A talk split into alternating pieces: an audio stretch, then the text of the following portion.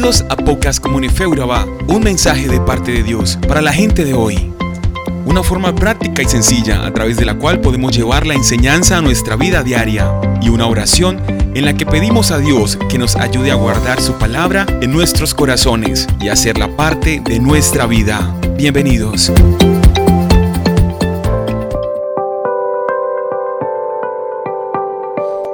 Hoy continuamos en el libro de Eclesiastés capítulo 8 del 1 al 17.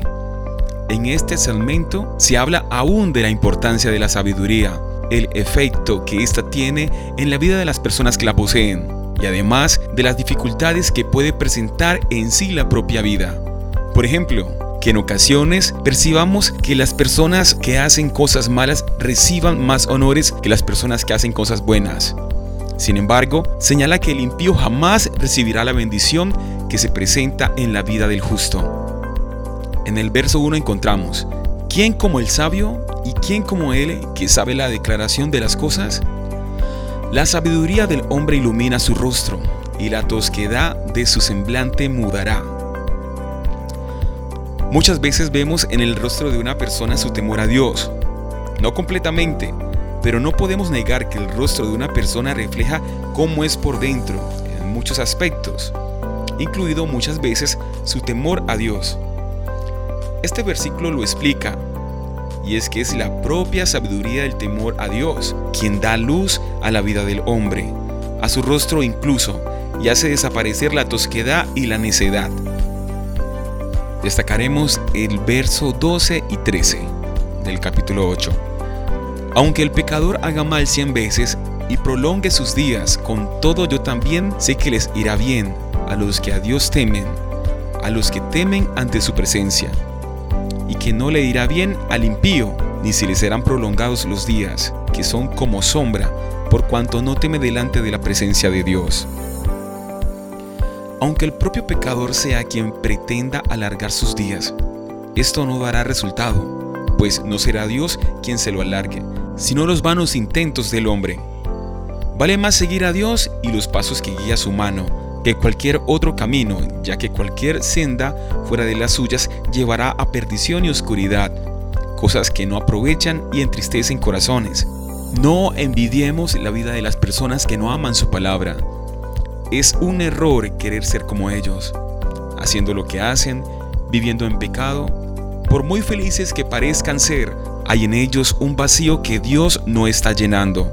Guarda la palabra de Dios, que es el único que sostiene tu vida y obedeciéndole también manifestamos nuestra adoración. Nunca dejes de buscar la sabiduría. Cuando sientas que te estás perdiendo cosas por no vivir como viven las personas que no hacen la voluntad de Dios, recuerda que ellos viven fuera de la cobertura de Dios, al no vivir conforme a su palabra.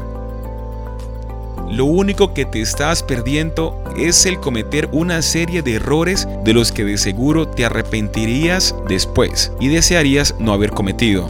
Cuando quieran hacerte ver que todo lo del mundo son alegrías y diversión, recuerda que justo entonces es cuando todo se vuelve más peligroso, porque no están atendiendo al peligro en el que ponen su vida. Señor, queremos darte gracias por tu palabra. Hoy queremos pedirte que seas tú quien dirija nuestros pasos y que nos des la sabiduría y la determinación que necesitamos para mantenernos firmes. Sabemos que tú eres la verdad y el camino, y nada tenemos fuera de ti que vaya a ser de provecho para nuestras vidas. Guíanos cada día de nuestras vidas. Te lo pedimos en el nombre de Jesús. Amén.